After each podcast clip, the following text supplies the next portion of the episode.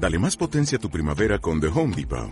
Obtén una potencia similar a la de la gasolina para podar, recortar y soplar con el sistema OnePlus de 18 voltios de Ryobi desde solo 89 dólares. Potencia para podar un tercio de un acre con una carga. Potencia para recortar el césped que dura hasta dos horas. Y fuerza de soplado de 110 millas por hora. Todo con una batería intercambiable. Llévate el sistema inalámbrico OnePlus de 18 voltios de Ryobi. Solo en The Home Depot. Haces más. Logras más. Bienvenidos al podcast Terapia en Movimiento México.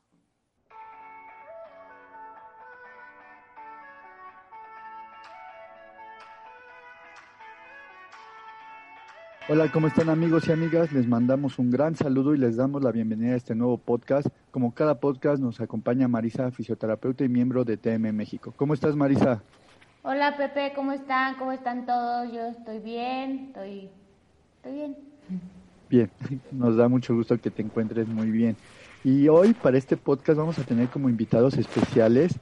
Le damos la bienvenida a Mauricio López Hernández. ¿Cómo estás Mauricio? Hola, mucho gusto. ¿Cómo te encuentras Mauricio ahorita? Bastante bien, un poco pues nerviosón porque es la primera vez haciendo un podcast, pero vamos con todo. Vale, eso nos da gusto y que sea con nosotros esta primera vez, pues más. Entonces, tú suéltate, no te preocupes, esto es una forma de como si estuviéramos hablando más que nada, ¿ok? Y la siguiente invitada es Ameyali Valdés Espinosa. ¿Cómo estás, Ameyali? Hola, muy bien, mucho gusto. ¿Cómo estás? ¿Cómo has estado en estos días? Muy bien, y estoy muy entusiasmada de, de pues hablar de algo que me gusta, que me apasiona y compartirlo con los demás. Vale, nos da mucho gusto que te encuentres muy bien. Y bueno, algo, antes que nada, les quiero presentar, bueno, estas dos personas son estudiantes de fisioterapia que actualmente están haciendo prácticas en el Comité Internacional Pro Ciegos.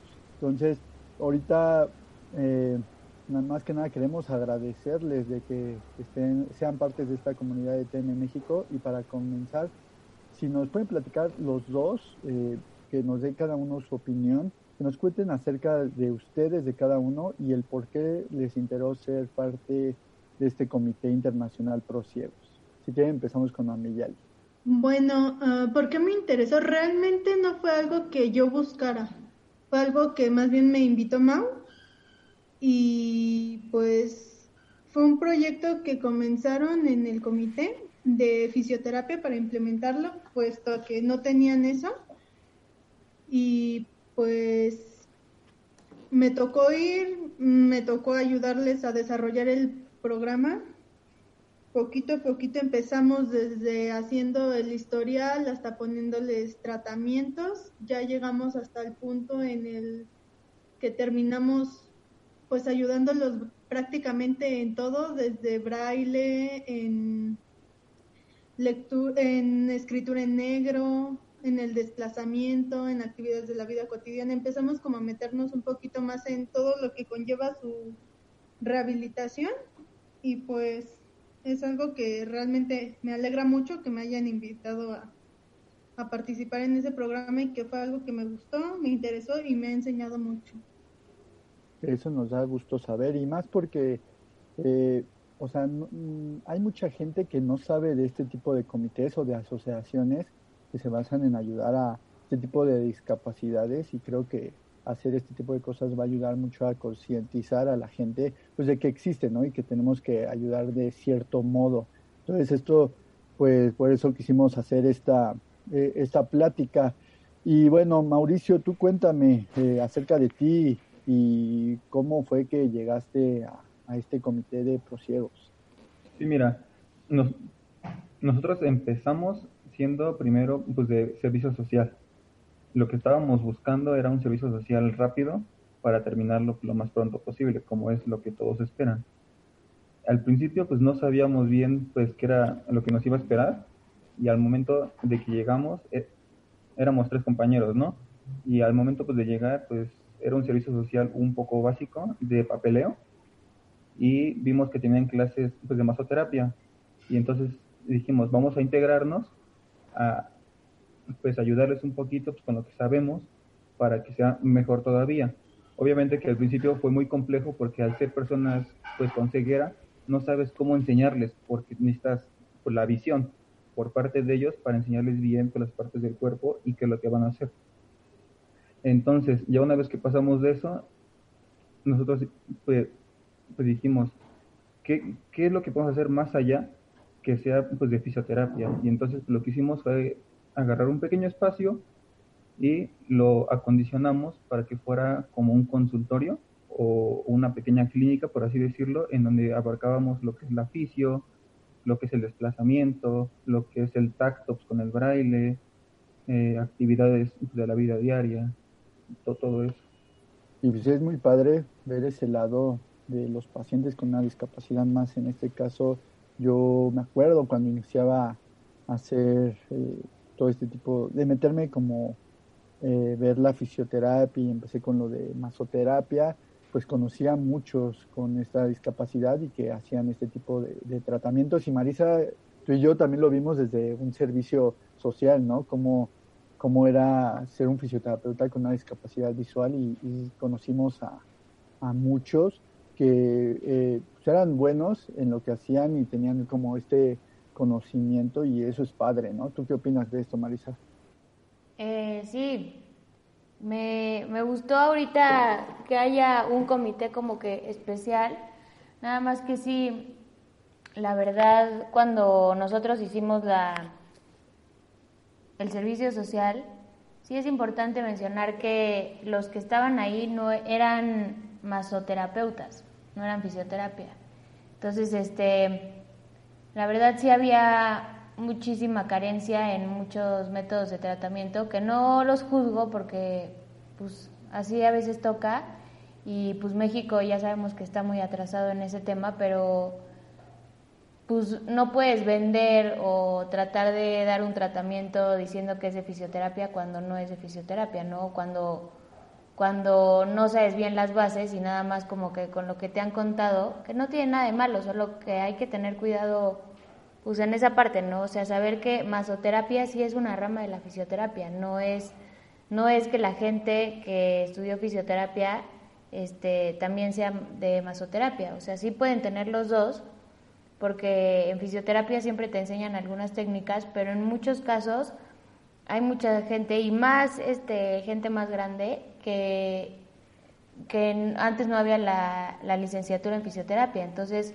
muchos decían que era la masoterapia, era fisioterapia hace mucho tiempo y por eso ahora lo hemos comentado varias veces, tenemos que ir en, en esta lucha de tratar de convencer a la gente que no es lo mismo masoterapia que fisioterapia y, sí, pero era muy padre ver cómo ellos se desenvolvían y la verdad hay veces que veían cosas que nosotros no, no podíamos ver. O sea, estaba cañón que pueden sentir la verdad más que nosotros. Entonces eso, pues siento que puede ser un, un arma muy buena para ellos y que nos puedan enseñar a nosotros.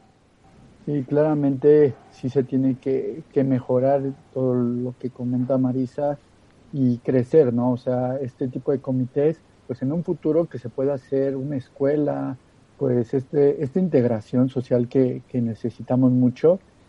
Entonces, bueno, yo siento que poco a poco lo vamos a ir logrando para todas las discapacidades que, se ven en México y que puedan también trabajar con lo que ellos quieran, ¿no? O sea, yo me acuerdo mucho de, de este fisioterapeuta eh, o masoterapista que era Felipe, que teníamos ahí en lo que era el hospital La Villa, pues lo que me decía, ¿no? Que él buscaba, o sea, desde chico quería ser como médico y sabe mucho, o sea, sabía del tema en cuestión de la teoría muy, muy cañón, ¿no? Entonces, pues esto de la medicina siempre era lo que quería hacer, pasó esto y pues tuvo que adaptarse a algo nuevo, pero siempre siguió como el camino de algo de la salud y eso es lo padre y siento que hay que impulsar a mucha gente eh, que tiene una discapacidad que puede lograr muchas cosas, pero también llevarlo poco a poco nosotros en ese camino. Y bueno, eh, ahorita si Amiyali tú me podrías decir qué, qué es el comité de, de Internacional Prosiegos, qué es lo que se dedica, y también Mauricio me pueden comentar qué es lo que hace el comité. El comité es una escuela básicamente, es este se rige bajo donativos. En esta escuela, a comparación de otras que hay para las personas con discapacidad visual, no solamente se enfocan en su rehabilitación, sino en su readaptación a la sociedad. O sea, que se, primero los rehabilitamos, primero hacemos que sean ellos capaces de cuidarse ellos mismos, tanto desde su higiene como en su alimentación, en poderse desplazar, en poder leer y escribir en braille y en la parte de incorporación a la sociedad cuenta con tres programas que sería masoterapia, meserear y otro que es INEA, que ahí los capacitan para que ellos sean capaces de ocupar programas de computadora y así puedan trabajar en un call center o en algo que incluya una computadora. Ok, ¿y cómo ves esta, o sea, si hay mucha ayuda de parte, pues, de lo que podríamos ver como del gobierno, de gente en esta, en este comité, o todavía les falta muchas cosas para, para mejorar y y ayudar como a estas personas con discapacidad? En lo personal siento que hace falta ayuda, pero no me refiero tanto a ayuda monetaria, sino como servicio social que la gente le interese o que preste sus servicios. Nosotros nos hemos dado cuenta que la demanda de personas que quedan con esta discapacidad visual bueno, la mayoría son adultos mayores, pero actualmente nos han estado llegando jóvenes, gente de nuestra edad, de 20, 25 años, que realmente están perdiendo la vista muy jóvenes. Este, y nos hace falta ayuda, nos hace falta un fisio que esté ahí, nos hace falta alguien más que dé este, clases de desplazamiento, porque pues inicialmente era una es una profesora que está dando desplazamiento y después nosotros entramos a ayudarle en desplazamiento. Pero tres personas no pueden contra 72 personas que están esperando esa clase. Aparte que es muy agotadora, entonces sí se requiere de personas para ir monitoreándolos porque también no todos van al mismo ritmo y como para prestarles la atención que algunos requieren. Como muchos son adultos mayores, pues les cuesta luego más trabajo eh, el braille por la neuropatía diabética, entonces luego el profesor se va de corrido o nosotros nos vamos de corrido y no es el mismo ritmo para todos. Y como no hay tantos, pues no podemos esperarnos a uno y después seguir con otros. Realmente sí necesitamos más apoyo de gente que esté interesada. Qué bien que lo comentas, pues toda la gente que nos está escuchando y les interesa como participar en este tipo de comités, pues pueden preguntar, en un ratito nos van a decir como eh, la información de dónde pueden buscarlos y si están interesados, pues esto es una ayuda y como les digo es crecer todos y, va a ayudar mucho a este crecimiento y también ayudar pues estos eh, a estas personas con esta discapacidad ayudarlos a salir adelante. Y, y tú Mauricio cuéntame eh, para ti qué es este Comité Internacional Pro Ciegos Mira, el Comité Internacional Pro Ciegos para mí es más como, como una herramienta para estas personas que, que lamentablemente pues padecen de esta discapacidad. Es una herramienta para sobresalir en su vida y para volver a adaptarse a, a lo que ya perdieron, justamente porque son personas que cuando tú las conoces, su forma de ver es más allá de la que tú puedes, ¿sabes? Es increíble cómo puedes cambiar pues tu forma de ser tú mismo cuando los conoces. Con, el simple hecho de platicar con más de dos, ya descubres tantas cosas, desde cómo perdieron pues, la vista, desde cómo platican entre ellos, desde, desde cómo hacen pues, las cosas, porque tú puedes trapear de una forma y ellos te enseñan cómo hacerlo de otra forma totalmente pues distinta. Y justamente para mí eso es una forma increíble de desarrollarte tanto profesionalmente como, como personal, ¿sabes? Ok, muy bien. Este, a ver, a Meyali, que lo estamos haciendo más o menos así, uno y uno, este, ¿cuáles son los, los, cuál es el propósito y el objetivo que tiene este comité? Tiene el propósito de rehabilitar, o sea, que la gente, bueno, ahí voy con lo que decía Mau, hay cosas que nosotros no nos damos cuenta siendo normovisuales. Una persona que ha perdido la capacidad de ver, se pierden muchas cosas. tanto de yo no sé qué color de playera me estoy poniendo, yo no sé si estoy combinando, yo no, mucha gente nos refiere que tiene mucha pena al comer porque se le cae toda la comida del plato. Entonces, el propósito es de que ellos sean capaces de tener una vida normal, de poder comer sin que esa comida se caiga del plato, de poder vestirse y decir, bueno, no vengo como caja fuerte, o sea, combiné mi pantalón negro con una playerita blanca, de poder planchar. Hay muchas cosas que se ven, desde ir al baño, se ve comprometido por el hecho de perder la visión. Entonces busca readaptarlos, que puedan tener una vida entre lo que cabe normal, que ellos puedan andar en la calle solos, de que ellos puedan tener, aparte de poder ser independientes, poder ser independientes económicamente de poder seguir adelante. Hay mucha gente que tiene 20, 30 años y que ha perdido la vista y pues no siempre va a depender de un familiar o no siempre existen los recursos para poder mantener a una persona más que no está laborando. Entonces también por eso se busca la reincorporación laboral. Enseñarles un oficio, nada más tenemos nosotros tres, pero esperemos que en futuro haya más para que ellos puedan ganarse su sustento, no estar solamente en su casa y de la casa a veces salen y a veces regresan otra vez a la casa, sino que ellos puedan hacer algo más que a lo mejor lavar trastes en su casa, o sea, se quedan en su casa si, si no tienen un sustento, si no tienen alguien más que los apoye. Ok, muy bien.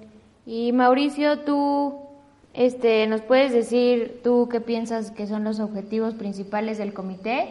justamente para el comité lo que busca es, como lo mencionó esta Meyali, es buscar pues, la adaptación pues a la sociedad y a, lo laboral y justamente por otra parte buscan ser una institución que vaya más allá de cualquier otra, que sobresalga sobre las otras y tenga programas de, de mejoría tanto para los pacientes, que en este caso son los alumnos, que la población es bastante grande.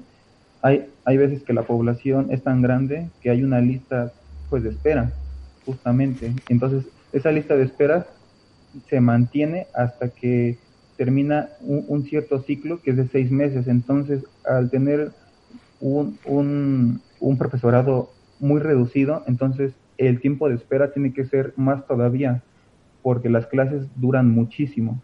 Entonces, los programas tienen que ir mejorando cada día más para que las clases sean más rápidas y mejor enfocadas hacia ellos. Esto que hablas es, es muy interesante y este lado en el que nosotros como fisioterapeutas, ¿qué es lo más importante? Mejorar la calidad de vida de, de los pacientes y eso lo podemos hacer con muchas herramientas. Entonces, todo esto que hace el comité es muy bueno. Obviamente, como ustedes dicen, hay que mejorar, eh, que se busque más ayuda, y, pero bueno, siento que vamos por un buen camino y que poco a poco se van a ir logrando estas cosas. Entonces, en este lado en el que yo como fisioterapeuta quiero mejorar la calidad de vida de, de mis pacientes y en cuestión de este comité, ¿qué, ¿qué es lo que ustedes hacen en sus prácticas? O sea, me gustaría que, que hablaran todo lo que hacen, si en forma de fisioterapia, si también hacen algo de terapia ocupacional, si hacen un protocolo, alguna estrategia, nos gustaría que nos hablaran de eso. Eh, Ameyalis, si nos puedes empezar a, hablar sobre esta pregunta. Ok, mm, al inicio entramos sin protocolo, o entramos con la idea de masoterapia, como ayudarles a enseñar técnicas y dar fisio.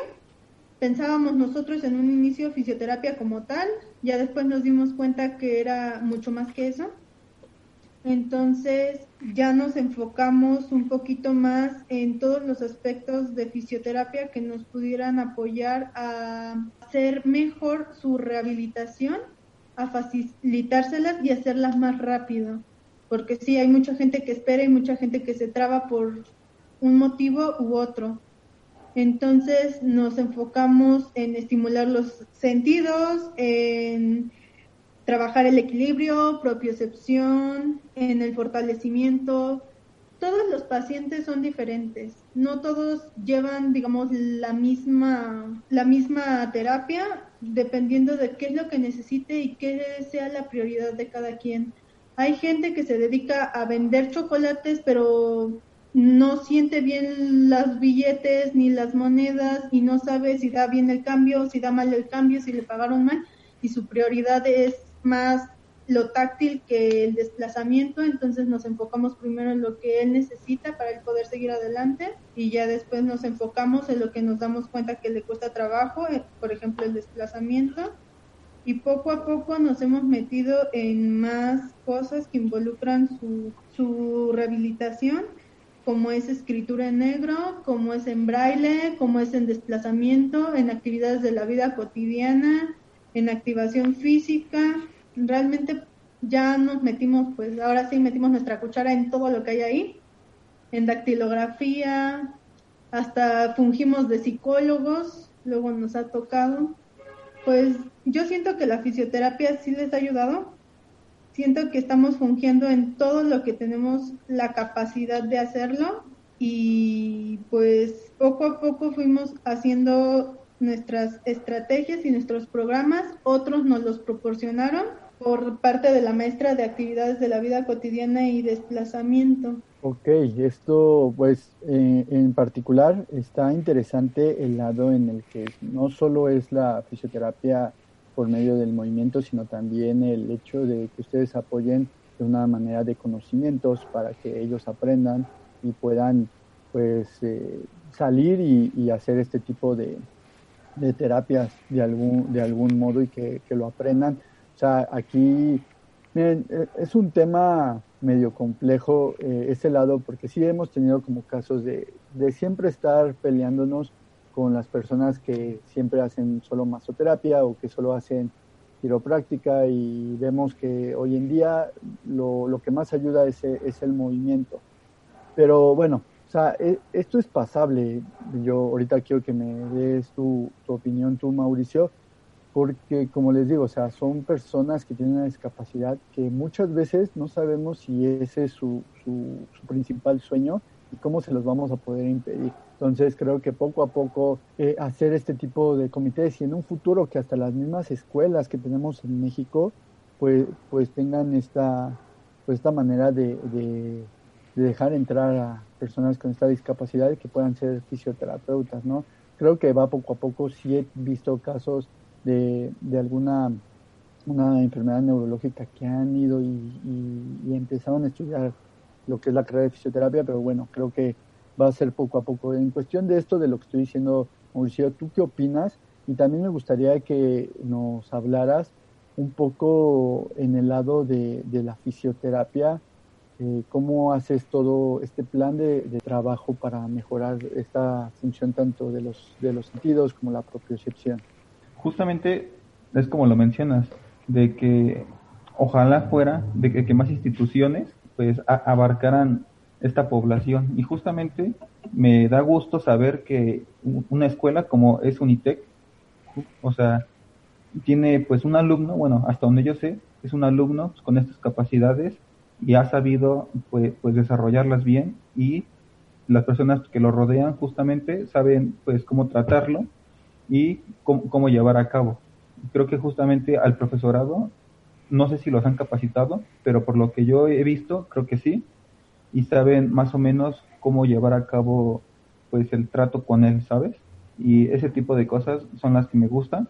Y por otro lado, eh, nosotros en, pues en el comité, ¿qué es lo que hacemos? Primero que nada, como lo mencionó pues, pues a Meyali, al principio pues no teníamos un protocolo, no teníamos pues, pues nada, o sea, fue de cero y pues como salir a todo, ¿sabes? Pero como pasó el tiempo, empezamos a sacar formatos, pues de, pues de notas, pues, pues de evolución, que las historias clínicas, que empezamos a checar pues las valoraciones y pues más que nada pues la fisioterapia pues, la tratamos como, como van llegando primero, les hacemos pues la valoración básica porque tampoco tenemos pues, pues todo el tiempo, ¿sabes?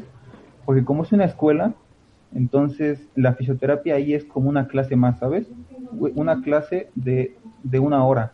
Entonces tenemos pues a veces el tiempo corto porque los otros maestros pues se tardan más y nos los dejan, no sé, una media hora o es que llegan tarde porque tienen otros problemas en casa y como son de la tercera edad, pues tienen un poquito más de, de dificultad, ¿sabes? Entonces, pero fuera de eso, la fisioterapia le, le damos a cabo con, con equilibrio, como es, es, falta de recursos también, lo que tenemos ahí es, una camilla que no sirve, entonces pues la doblamos y la ponemos en el suelo y, lo usamos como una base inestable, ¿sabes? Y lo usamos como si fuera un bosu y ahí trabajamos un poquito por lo que es la propiocepción, el equilibrio, también pues nosotros mismos hemos aportado pues de nuestro dinero y, y hemos llevado pues pelotas suecas, hemos llevado también pues, lo que son pues, las ligas de resistencia para trabajar fuerza o también hemos adaptado pues ciertas estrategias como es la terapia pues ocupacional que pues es en lo que mejor se me da y lo que hacemos es trabajar pues el tacto justamente en lo que usamos es pues las bolitas de gel pinzas hasta el mismo braille lo trabajamos ahí con ellos con lo que es el punzón y la regleta que es lo que usan ellos para que escriban lo que les pedimos es que escriban una oración como puedan y nosotros aprendiendo un poquito ya de braille pues, con el tiempo que ya llevamos ahí, entonces se los corregimos, ¿sabes? Y es como trabajamos todo ahí con ellos, un poquito en general. Ok, y eso que también estabas hablando es muy importante. No necesitamos, muchas veces como queremos tener los mejores equipos para empezar a, a tratar a, nuestros pacientes y en ocasiones no vamos a tener nada de, equipos, pero muy importante es tener esta imaginación y los conocimientos. No, alguien, ahorita los que nos están escuchando, es muy importante esto, porque si ustedes tienen los conocimientos y saben cómo se trabaja el cuerpo, cómo se recupera y cómo trabajarlo en diferentes situaciones y, integrarlo a una capacidad que, que, necesita ese paciente para hacer su, su, vida diaria, es la única manera que lo vamos a poder y no es necesario de, tener muchas herramientas y, con, y, esto que están haciendo eh, es muy interesante, que, que, tienen esta creatividad y buscan la manera de, de, mejorar a estos pacientes. Esto lo admiro mucho y, y qué bueno que sigan eh, haciendo. Yo les diría que, que se acerquen con, de, con otras instituciones para ver si logran hacer un mayor crecimiento o hagan protocolos y que estos protocolos tengan que ver con, con diferentes fisioterapeutas para que pues de alguna forma se logre esta, también eh, de ese modo una comunidad con lo que es este comité y salgan más adelante y esperemos en un futuro pues todo lo que ahorita estamos platicando que estaría bien en cuestión de la inclusión y todo pues se logre. Entonces de, en verdad gracias por decirnos ahorita cómo lo que trabajen y esperamos que sigan eh, trabajando pues cada vez más vale y ahorita bueno Marisa les tiene otras preguntas. Marisa. Ok, a ver, entonces ustedes ya con lo que aprendieron en las prácticas y la experiencia que tuvieron en, en el comité, ¿les gustaría seguir ahí? La verdad es que sí, porque hasta la fecha, bueno, yo sigo aprendiendo mucho, mucho, mucho tanto desde cómo tratar a una persona a cómo verla como persona, no verla como discapacidad a poder a ingeniármelas porque realmente hubo un punto cuando iniciamos donde todo parecía receta de cocina, que era lo mismo para todos y después ya no sabíamos qué hacer y poquito a poquito te vas ingeniando más cosas. Es una área que en México no ha sido muy desarrollada, una área que yo considero en lo personal que debemos en México desarrollar más porque el índice de personas que están perdiendo la vista en México son muy altos. Entonces siento que es algo que no es algo que no ocupemos, es algo que vamos a seguir ocupando por el resto de nuestra vida, es algo muy pesado puesto a que nosotros tenemos que también aprender cómo manejar con el duelo de haber perdido la vista. Entonces siento que es algo que sigue enseñándonos mucho que nos va a seguir enseñando demasiado, tanto por las personas como, como profesionales, pero me gustaría a mí sí ampliarlo más. Me gustaría poder yo aprender más acerca de eso, poderlo ampliar más, que sea concientizar a la gente, que sea más normal. Mucha gente no le importa que alguien traiga bastón blanco, los pisan, no les importa que sepan que hay una persona con discapacidad visual, se atraviesan, no, hay muchas cosas que realmente no me parece, que la gente no está informada, que no sabe y no está consciente y también creen que por no ver tienen cierto retraso mental, que realmente no tienen retraso mental, nada más tienen esa discapacidad, no poder bien, ver bien. Entonces sí me gustaría más quedarme más tiempo, ampliarlo más y concientizar a la gente.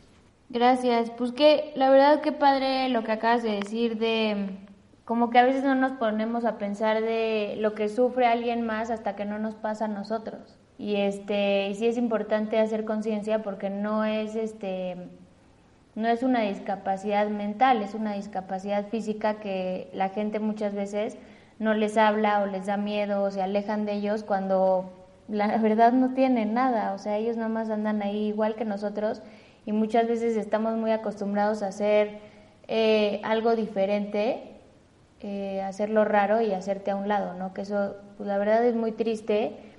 Y pues sí, estaría padre que tú también, ahorita que lo dijiste, lo explicaste bien y que te encargues un poco a, a pasar este mensaje que tú sabes de, de la gente que es débil visual o que no ve o, más o menos eh, educar un poco a las personas de afuera en cómo se tiene que, que tratar a una persona. O sea, a veces es padre que nos recuerden este, lo que estamos haciendo mal y no tiene nada de malo eh, que alguien te venga a decir como, oye, es que así no se hace o no se trata así o no eches esa cara o no tiene nada mental, les puedes hablar normal, no todo lento, porque luego da mucha risa que hay veces que ven a los ciegos y les empiezan a hablar como muy lento, ¿no? Y entonces dices, sí te oyen, nada más no ven, ¿no? Entonces, este, pues sí, hay cosas que nos falta mucho como sociedad y qué padre que, que te guste seguir estar luchando por esto. Y ahora, Mauricio,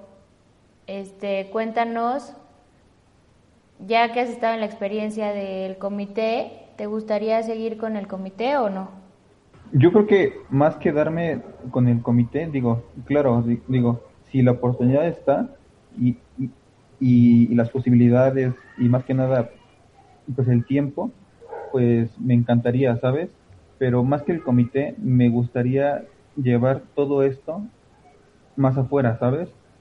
A abarcarlo más todavía, tanto en, en otras partes, que fuera un, un poquito más, más como globalizado, por decirlo así. O sea, que no se quedara nada más en, ciertas zonas. Eh, es, como lo dice pues, pues Meyali, que es, es, es la concientización, ¿sabes? Porque tú cuando das pues un desplazamiento, te tienes que llevar pues al estudiante o, o, a la persona pues, pues afuera, ¿sabes? Porque le tienes que enseñar cómo tiene que caminar pues, con el bastón, que a fijarse pues en las coladeras, y entonces, pues, ¿qué es lo que pasa? Que esa persona al caminar por la calle, pues, ¿qué es lo que se encuentra? Pues que se encuentra que hay un puesto pues, en la banqueta, que hay una ventana abierta, que hay macetas, y entonces las personas no son conscientes de que a su alrededor, pues esta población está, ¿sabes? Y me ha tocado muchas veces de que doy la clase pues en la calle y hay una ventana abierta y es que les digo a ellos, mira, yo yo como estoy contigo ahorita, pues te voy a decir pues, que está la ventana, pero cuando estés solo, nadie te va a decir y lamentablemente pues vas a chocar pues, con ella. Y, y obviamente pues está bien que choques con ella porque vas a aprender, ¿sabes? Tanto tú vas a aprender como las otras personas que si te llegan a ver van a aprender que no tienen que dejar la ventana abierta y tú a que sabes que la población no está consciente pues de que estás tú. Y te vas a cuidar todavía más.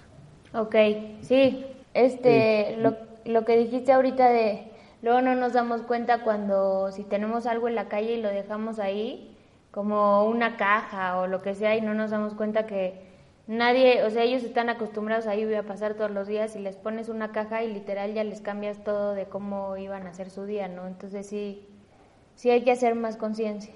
Y en este caso que ustedes pues ya han estado practicando, han creado y mejorado de cierto modo, eh, pues esto comité y estas ayudas, a ustedes qué es lo que les gustaría mejorar en el Comité Internacional Pro Ciegos? ¿Qué les gustaría meter para que lo vean en un futuro como algo muy, grande?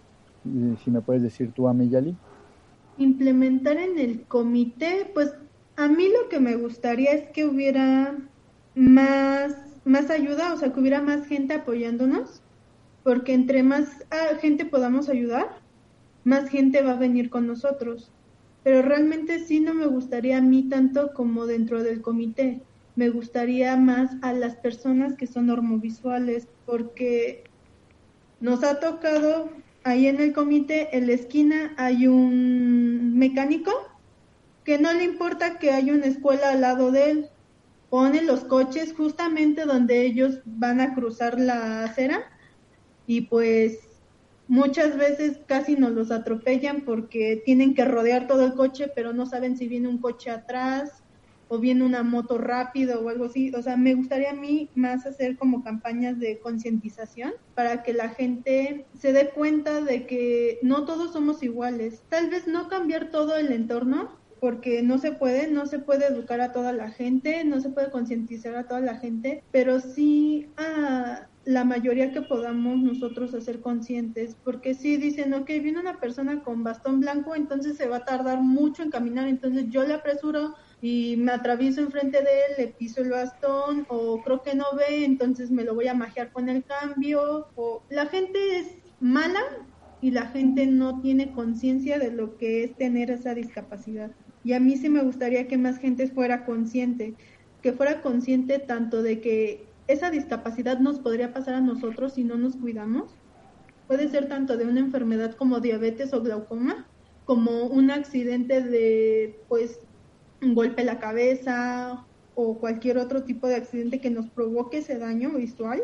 Entonces, que también ellos busquen la manera de prevenir esta discapacidad en lo que sea posible y también que sean conscientes de que existe gente diferente, que tiene capacidades diferentes. No todos somos iguales. Tal vez alguien tiene discapacidad visual, otra persona tiene discapacidad motriz, que seamos capaces nosotros como sociedad de tal vez si no adaptamos nosotros nuestras banquetas, tener la mentalidad y tener la capacidad de decirle, oye, ¿necesitas ayuda?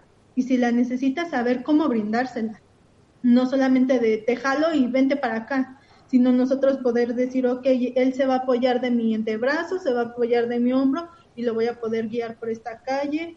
Entonces, eso es lo que me gustaría más, como educar, como concientizar a la sociedad de que existen las discapacidades y cómo poder apoyar en caso de que nos toque nosotros ver a una persona con discapacidad.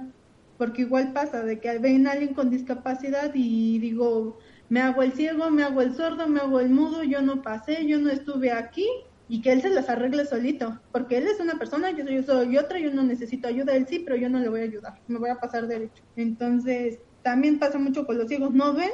Pues porque te ayudo, no me viste, ya me pasé, tú te quedaste del otro lado. Entonces sí me gustaría que la gente fuera un poco más humana, que tuviera un poquito más de corazón y que pensaran, si yo estuviera en su lugar o alguno de mis familiares estuviera en su lugar, a mí me gustaría que me apoyaran. Si de verdad lo necesito, me encantaría que me apoyaran y no hacerme como de no es mi problema, no es mi asunto y no me voy a meter. Y sí, claramente es como muy importante este eh, cambiar pues esta educación que tenemos eh, aquí en México sobre todas las cosas y más en estas cuestiones con personas con una discapacidad, sí tenemos que, mejorar en muchas cosas y eh, esto va, se basa mucho en la inclusión que le, que le vamos a dar. Aquí, bueno, hablabas de, de campañas que te gustaría eh, hacer. Ahorita, Amiyali, ¿hay alguna campaña que, que estén haciendo aquí en el comité? Y si es así, ¿cómo podrían encontrarte? Si tienen una página de internet, algún número o por sus redes sociales de ustedes para que puedan contactarlos y, si quieren participar toda la gente que nos está escuchando, pues es muy importante pues participar en este tipo de cosas para mejorar eh, la calidad de vida y mejorar la, la, este chip que queremos cambiar sobre la educación en México, sobre la salud. Este, mm, yo intenté hacer campaña, nada más la logré hacer dentro de la Unitec, una campaña chiquita para la concientización de esta discapacidad. Um, intentamos hacerlo en el comité, pero a veces es medio complicado por tanto desde cómo la vas a promocionar. O sea, son muchas cosas para hacer campaña. Por eso aproveché este espacio para poder yo hacer mi campaña, para poder concientizar, aunque sea tres personas que lo escuchen o de mil personas que lo escuchen, una, dos, con eso me basta que, que pues vean este mensaje, que se interesen un poquito por el tema, porque muchos tenemos ese miedo de cómo voy a tratar a una persona o me da miedo yo convivir con una persona con alguna discapacidad, no solamente la visual. Este, para podernos contactar se puede hacer por parte de la página de Facebook del comité, que es Comité Internacional Pro Ciegos IAP o por nuestras redes sociales. En mi caso sería Amy Monterrubio o el de mi compañero Mauricio, que es Mauricio López. Ok. todos los que nos están escuchando, pues síganlos y si tienen alguna duda, mándenle el mensaje para que puedan participar en esto que es muy interesante, lo que vienen a hablarnos hoy a este podcast. Y Mauricio, ya nada más, la última pregunta para ti es, ¿cuáles serían tus planes a futuro? Eh, mis planes para futuro, mira, justamente es una pregunta muy pues interesante porque hace poquito pues ya terminé pues mi inscripción pues a la maestría pues de docencia y justamente bueno de docencia bueno pues de educación y va enfocado pues prácticamente pues a esto que estamos haciendo sabes le he encontrado pues, cariño pues a ser maestro como, como, tal sabes porque pues es lo que somos pues en el comité. Somos pues los maestros para ellos. Entonces pues e, esta parte pues de la enseñanza pues es lo que más pues me ha gustado porque te llevas una gran pues satisfacción al ver que tus alumnos son capaces de hacer cosas que antes no podían y más si lo metes con la fisioterapia porque te puede llegar pues un paciente o un alumno que literalmente no sabe usar pues el bastón y no sale pues a la calle y después de unos dos, tres meses ya, ya llega él solo, sin el familiar, ya te dice que ya sale pues que por el pan, que, que a la tienda, entonces te da la satisfacción de que sabes que, que lo que estás haciendo va por buen camino y esa persona es feliz porque ya cambió pues su vida y gracias a ti es que cambió, ¿sabes? Y justamente pues esos son mis planes pues, a, pues, a futuro es mantenerme pues en esa línea un poquito con el comité y, y por otra parte pues con la docencia pura, ¿sabes? De llevarlo pues con otras personas. Y ok, y esto es muy, muy padre, qué bueno que nos vienen a hablar sobre, sobre este, estos temas y esperemos que todos estos planes que tienen y lo que quieren implementar esta Meyali y tú Mauricio se logren en un futuro y que esto crezca. Entonces, pues ya tienen eh, las redes sociales, de verdad háganlo. Por eso hacemos este tipo de podcast, porque lo que queremos es crear una comunidad para que la fisioterapia crezca y este tipo de cosas también, que son con experiencias en cuestión de asociaciones, que van con un fin de mejorar la calidad de vida de la gente o de la salud, pues lo, lo, queremos también fomentar para que crezcamos y, y mejoremos. Y de verdad, pues muchísimas gracias por estar aquí, por compartir sus experiencias y su aprendizaje con esta comunidad. Sabemos la importancia ahorita ya de este Comité Internacional de Prosiegos y nos alegra saber el crecimiento y el apoyo que le dan a esta comunidad. Muchas gracias Mauricio, muchas gracias a Meyali. No, muchas gracias a ti Pepe y a ti Marisa. Y pues así le damos cierre a otro podcast. Recuerden, si eres fisioterapeuta, deportista o alguna persona que quiere hablarnos sobre una experiencia sobre el ejercicio o temas de la salud, están completamente invitados. Mándenos mensaje y con gusto te recibiremos. Así fue como nos contactaron a Meyali y Mauricio y querían hablar sobre este tema. Entonces lo pueden hacer así, nosotros con gusto eh, haremos un, capítulo de este podcast sobre cualquier tema, ¿ok? Y entonces los invitamos a seguirnos a nuestras redes sociales, estaremos subiendo información sobre los nuevos podcasts y los lives que tendremos, nos pueden encontrar como clínica-tm México en Instagram y en y TM México en Facebook. De parte del equipo de TMM les deseamos que se encuentren muy bien en sus casas y con mucha salud. Me despido, muchas gracias Marisa. Nos vemos en el siguiente podcast. Bye, gracias. Somos TM México. Hasta luego.